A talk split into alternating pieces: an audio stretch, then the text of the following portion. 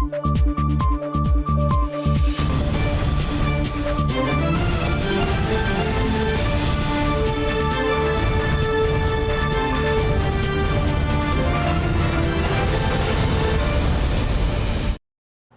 键时刻带您迅速掌握潮流趋势，欢迎您收看《财经趋势四点零》，我是赵廷玉。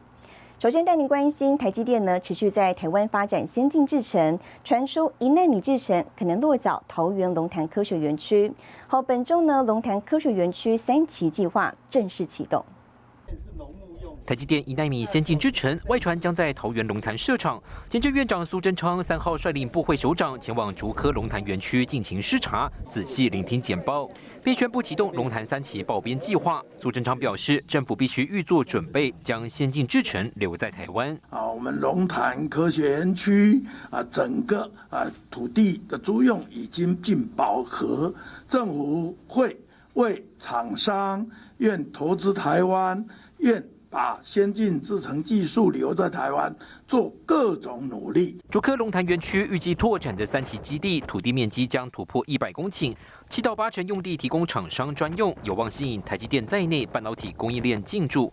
桃园市二零二一年完成龙潭园区东向连外道路拓宽工程，顺利连接国道三号龙潭交流道，也串起桃园新竹科技廊道。经济部配合三期计划，力求水电供应无虞。那台积电啊也提到了，就是啊它的先进制程会持续在投资，那这个对台湾是非常重要。这不仅台湾在看，全世界都在看，那表示台积电对台湾有信心。我们非常支持这样的一个先进的制造。在台湾来落地。现在有一些媒体哦在讲的什么去台化，哈，那这个根本没有这样的事情。台积电一奈米厂如排版落脚龙潭，财经专家谢金河认为，尽管部分人士大量唱衰台积电，但明显可见台积电深耕台湾的战略布局，也是台积迄今为止最大规模投资案。有关大桃园未来长远发展，新台的电视胡淑霞、沈维彤，台湾桃园报道。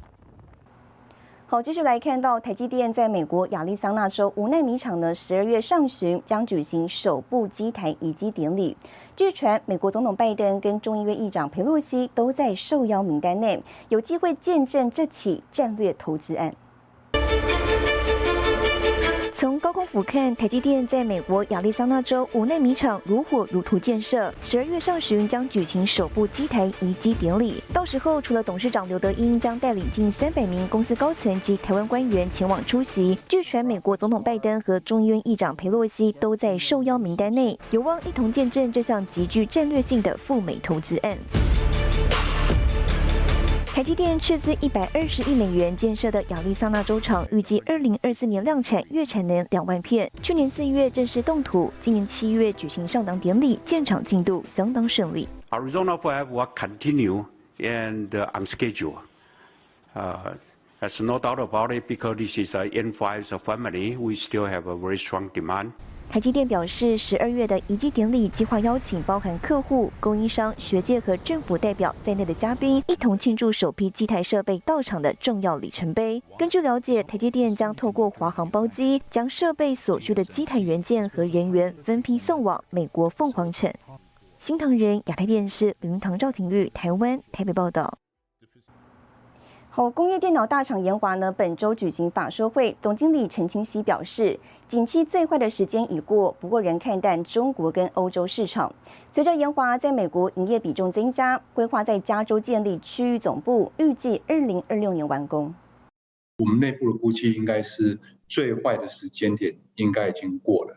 缺料危机舒缓，工业电脑大厂研华第三季营收一百八十六点四亿元，税后权益三十一点八四亿元，EPS 四点一元，创历史新高。累计前三季营收五百一十五点五八亿元，EPS 十点五九元，逼近去年全年十点六七元纪录。不过，受到中国清零风控以及经销商客户存货调整，导致当地市场需求不振。研华表示，尤其工业物联网订单相对疲弱。我估计在可能一两个月啊，应该就会慢慢的回回过来。但是 again 还是太早了，因为二十大开会开完会以后，目前整个在经济面上面还没有一个很 strong 的 guidance 啊。谈到明年表现，严华看淡中国及欧洲市场。总经理陈新熙举例，欧洲很多的面包店用天然气烘焙，因为能源价格高涨，多数无法营业，甚至调高面包价格，将可能扩大到当地晶片重要零件制造生产。部分在欧洲生产制造的可能晶片也好，重要的零组件也好，未来也有可能会有断料的啊，就是生生产无以为继啊。那或者呃转换阵地去生产不顺利啊，这导致于下一波的 supply chain 的 issue 啊，那这个是我们的 worry 还没有发生，但是很可能有四五十 percent 会发生。另一方面，研华持续扩展美国市场，规划在加州自建生产研发基地，建立区域总部。美国的呃营业规模持续扩大，我们认为在美国有必要，呃过去是买别人的楼嘛啊，啊有必要。啊，用自建的方式盖一栋呃自己的大楼，那可能明年有机会开工，那二零二六左右完工。展望景气，严华表示，全球经济面临高通膨与景气下行的严峻挑战，推估严华明年上半年营收趋缓，下半年有望恢复成长动能。新唐亚太电视林家伟、李晶晶，台湾台北报道。美国公布晶片禁令，跟盟友联防围堵中共。台湾需要跟进制定晶片法案吗？立基电董事长黄崇仁认为，哦，美国晶片法案呢，旨在对付中共。如果台湾再制定一个晶片法，恐怕太复杂，但是可以在安全上做考量。为了稳固台湾半导体竞争力，学者抛出议题，建议推动台湾版晶片法案。立基电董事长黄崇仁认为，美国晶片法案旨在对付中共，如果再设一个晶片法，恐怕太复杂。那我们已经有一个美国的晶片法，大家要 comply 这个晶片法都已经弄得很辛苦，再做一个晶片法，那不是搞得更复杂吗？但是我们可以做一点点。安全上的一个考量的一个一个一个一个管理办法了。现在强化我们自己产业的呃竞争力，它的关键性是最重要的。对于学者提出的台版晶片法案，内容提到可以透过补助企业、租税减免等方式，让产业续留台湾。业界大佬则有不同的看法。本身。厂商就会留在台湾，因为台湾现在是全世界最具竞争力的一个地方。它本身是一个产业结构的问题，整个技术的形成、制造的优势，都已经在台湾形成一个相对任何一个地方强很多很多的一个一个情境。台湾的工程师的素质跟台湾工程师的呃成本哦，台湾的。这些等等的 CP 值是全世界最好的，chip 它的价格是国际价格，但是我们台湾的成本，特别像台积电，它的成本比台湾的成本是比美国便宜很多。对于半导体景气，黄崇仁预估明年通膨情况可望趋缓，最快明年第二季景气有望逐步回温，库存可望明显去化，看好明年下半年产业景气表现，汽车电子仍是产业亮点。新唐人亚太电视陈辉模、林玉堂、曾新敏，台湾台北报道。好，针对美国晶片禁令，台湾晶圆代工大厂世界先进董事长方略表示，现金项目呢多集中在 AI 跟高效能运算等先进制程，短期内对世界先进并没有负面影响，反而是晶片厂因为去中化寻求跟世界合作的机会，看见订单成长的机会。国内成熟制成晶圆代工厂之一的世界先进，第三季合并营收一百三十三点二七亿元新台币。尽管累计前三季 EPS 七点八亿元，已经赚赢去年全年度，但产能架动率从满载降到百分之八十一到百分之八十三，市况出现严峻的库存调整压力。概率来说，为因应疲弱的终端市场需求，客户持续积极进行库存调整。使得公司订单能见度缩短为三个月左右。我们预期二零二二年第四季的产能利用率将会进一步的下降。世纪先进第四季营收恐怕跌破百亿水位，来到九十五到九十九亿元。以中间值计算，季衰退超过百分之二十七，营运双率明显下滑。二零二二年资本支出二度下砍到两百一十亿，降幅百分之十。二零二三年产能扩充计划动态检讨，董事长方略表示，明年由于通货膨胀、利率拉高、全球经济走弱等因素，市况还很难说。Q4 or Q1 might be the bottom. even recovery in Q2 or Q3, how how strong or how fast, that is still questionable. 整体而言，除了车用晶片需求较为稳定，三 C 消费终端都很疲弱。法人也关心美国对中晶片制裁禁令是否冲击营运。方略认为，短期内并没有看到明显的负面影响。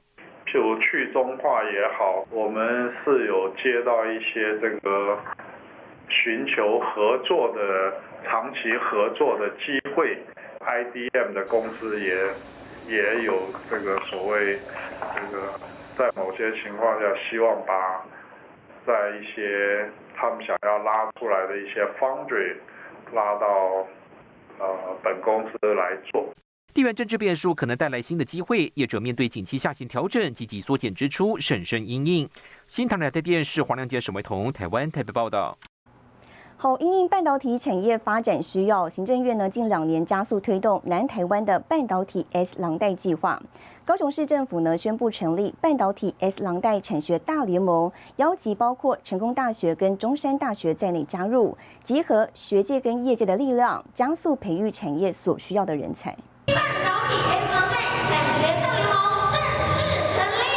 南部半导体 S 廊带逐渐成型。周一，高雄市政府举行产学联盟成立大会，行政院副院长沈荣金亲自出席力挺，指出国立中山大学和成功大学近两年就陆续成立半导体学院，已经成为南台湾护国群山的坚强后盾，加速人才育成，来确保半导体人才供应是目前政府的努力重点。中央政府也在教育部、国科会、经济部的共同努力之下，每年新培育一万名的半导体人才。那我相信这个一方面也让整个供应链能够说，那二方面也因应整个国际局势的一个。啊，这个变化的时候，让我们有更坚强的韧性。联盟成立的同时，半导体 S 廊带服务中心也同时揭牌，协助厂商一条龙解决各项问题。高雄市今年四月三十号核定南子产业园区设置计划，旧的炼油厂华丽转型将交付台积电进驻，未来将可创造至少每年一千五百七十六亿元的产值，成为南部半导体 S 廊带关键核心。高雄在地的十五间大专院校都会是我们这个 S 廊带产学大联盟。里面的这个成员，那期待整合相关的产学院的资源，来共同呃带动，来发展我们这个半导体 S 蓝带所需要的，包括人才，包括技术，包括呃国际合作。台积电、日月光、艾斯摩尔、美光以及南亚科等大厂都派出高阶主管参加。官员表示，现行半导体 S 廊带有九十七家厂商进驻，带动周边半导体石化、金属加工、五 G、IOT 等产业人才需求。联盟的成立也让学界与业界互动更加紧密。新大记者李娟荣、沈维彤，台湾高雄采访报道。好，我们接着带您看到这一周的财经趋势短波。印度媒体引述消息人士说法指出，苹果台湾三大 iPhone 代工厂正在扩大印度产能，这在红海郑州厂传出大量工人撤离消息之际，格外引人注目。行动处理器大厂高通执行长预计，二零二四年将是 Windows PC 采用骁龙晶片大放异彩的一年。宏达明确表示，没有打算在未来的电动车上搭载任何形式的手动排挡机构。无人机通常都有负重限制，如果要进行偏远地方救助任务，势必无法带太多食物。对此，瑞士科学家研发出一款机智可以吃的无人机，虽然有去无回，但至少可以帮助被救助者果腹。新藤原亚太电视整理报道。超微上技数据中心业务强劲，抵挡电脑需求萎缩的冲击，激励股价大涨，也带动晶片类股同步走高。This is the third gen AMD EPIC processor with 3D V Cache。美商超微公布第三季财报，营收五十六亿美元，较去年同期增加百分之二十九。虽然 PC 晶片客户事业营收年减多达百分之四十到十亿美元，但资料中心事业第三季年增百分之四十五，弥补个人电脑市场的不景气，挹注营运动能。Quarter revenue and gross margin came in below our expectations due to softening PC demand and substantial inventory reduction actions across the PC supply chain. as our data center, gaming, and embedded segments Each delivered significant year-over-year growth and performed in line with our expectations. 超维预测第四季整体营收介在五十二到五十八亿美元之间，预期将交出年成长百分之十四的成绩。有毕业辉达、英特尔等同业陷入双位数衰退窘境，而全年营收更渴望年成长百分之四十三。Uh, I think as we go into the fourth quarter, we are guiding um, that uh, embedded in our guidance is that uh, you know PCs will be down again in the fourth quarter. Um, we believe that um, that will be a significant step in, in, clearing inventory between the third quarter and the fourth quarter. And, you know, of course, we'll monitor the macro conditions, but we'll, we'll certainly exit uh, the year in um, a better place. 苏志峰预期 PC 业务有机会在明年逐步复苏，加上资料中心表现亮眼，持续瓜分英特尔市占。超微周日盘后股价一度大涨百分之六点三，最后电子盘收在六十二点一九美元，上涨百分之四点二四。新台电视高就人沈维彤综合报道。好，科技界受瞩目的 ARM 年度科技论坛回归实体，本周揭开序幕。更详细的新闻内容，休息一下，马上回来。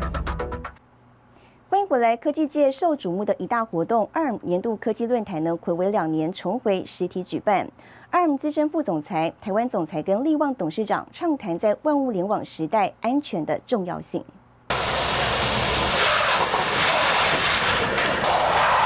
到物体自动停驶，汽车变得越来越聪明。在全球细制材龙头 ARM 举办的年度科技论坛上，台湾总裁曾志光跟力旺记商马科技董事长徐清祥畅谈在万物联网时代安全的重要性。我们会发现越来越多的 data 会在你的这个 mobile device，在你的 edge device，在你的 data center 之间流动。所以 security 绝对是我们未来所有 developer。所有供应链、所有发展公司要去这个 emphasize 的一个重中之重。现在是 security everywhere 啊，就是因为现在万物联网啊，每一个 device 要有自己的领域 ID。那你要是有身份证，别人可以来认证你，那你还要有认证的机制去认证别人啊，那这些都是。ARM 为车用供应链打造的 SOP 架构，目前已经有超过五十家企业成员，包括软体商、IC 设计业者等领域，整体生态系持续扩大。徐建祥指出，未来汽车将成为软体驱动的交通工具，过程中每道程序都跟安全相关。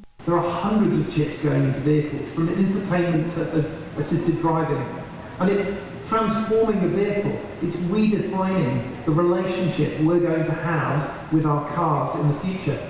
In an automated vehicle, vehicle safety is so crucial. We need to be able to certify safety across all of the compute elements in the system. It's no longer just about the CPU. We've also got to think about things like the GPU, 而在当前半导体市场传出杂音的情况下，ARM 台湾总裁曾志光坦言，半导体市况比先前看起来更保守，明年营运挑战大。力旺董事长徐清祥则表示，营运不受影响。新唐人亚太电视林秋霞、陈千里、赵鼎玉台湾新竹采访报道。低轨卫星成为通讯科技界的焦点。台湾电信龙头中华电信曾透露，跟 SpaceX 的星链服务有诸多交流。而近期数位发展部呢提出概念性验证，要来协助境外低轨卫星业者来台落地。中华电信也乐观其成。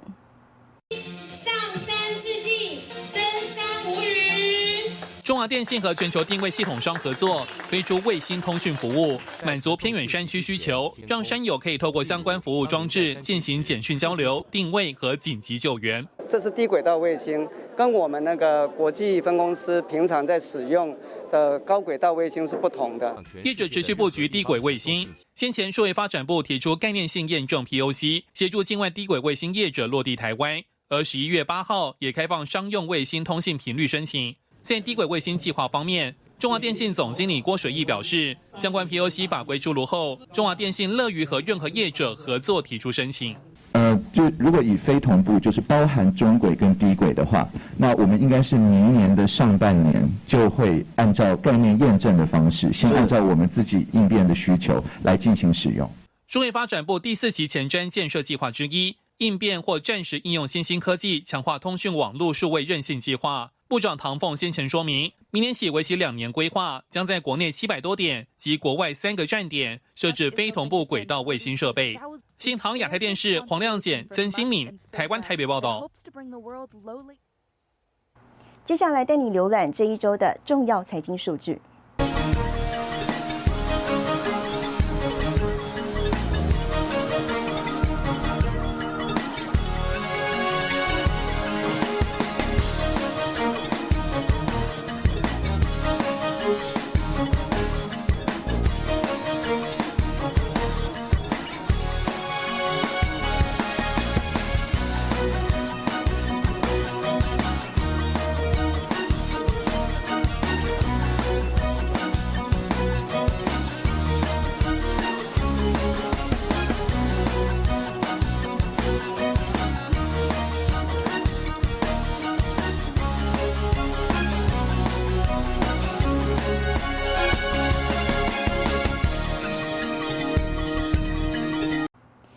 全球最大 iPhone 代工厂红海富士康郑州厂爆发疫情，大量员工徒步返乡。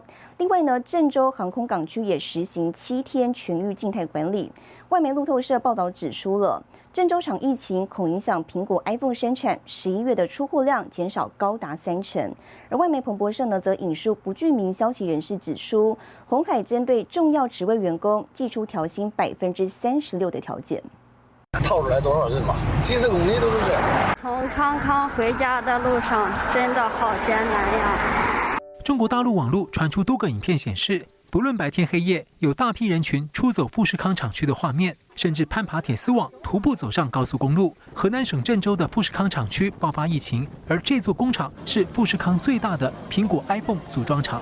路透社报道，这家工厂拥有约二十万名员工。员工因为不满疫情管控而出走。报道引述消息人士称，郑州厂的疫情问题可能导致 iPhone 十一月份出货量减少高达三成。还有另一名消息人士指出，富士康正在提高深圳工厂 iPhone 的产量。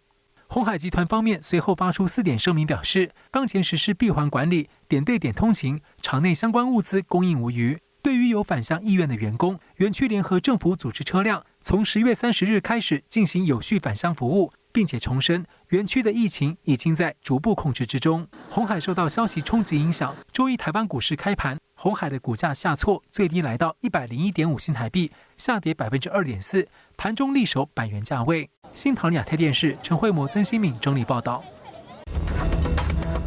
群创拼场域经济，西美式餐厅供世足商机。更详细的新闻内容，休息一下，马上回来。未来！面板厂群创呢布局场域经济，携手美式连锁餐厅，导入智慧零售解决方案，在台湾开创新的生活形态。另外有消息指出了，三星高阶主管这周来台，要跟群创和友达谈明年订单。好，对此群创也做出回应。手势轻挥就能翻到下一页画作。面板厂群创携手美式连锁餐厅，把智慧零售解决方案导入店内，在面板景气低迷之际，开创新的生活形态。外在越乱的时候，我们心要越定。啊，台湾是宝岛，那我们假如说这个时候我们反向，我们可以做什么？把 display 变成 smart life 的一个工具。我们台湾在创造一个新的呃。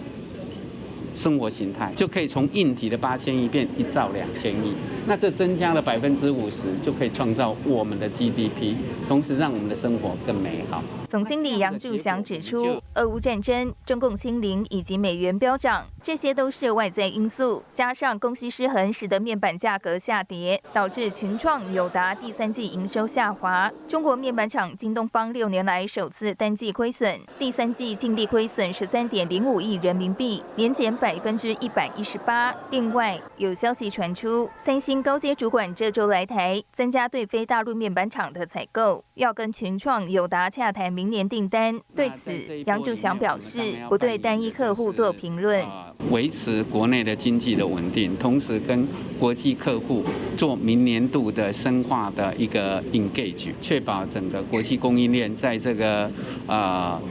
比较紧张的时候，还是有不锻炼，甚至啊，发挥台湾的一个优产业优势。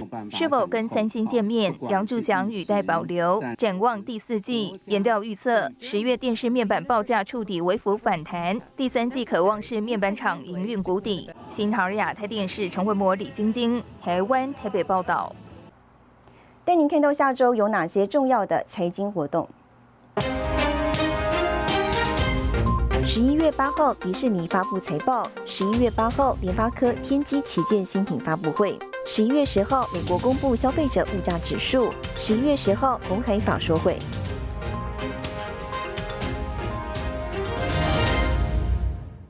谢谢您收看这一周的财经趋势四点零，我是赵廷玉，我们下周再见。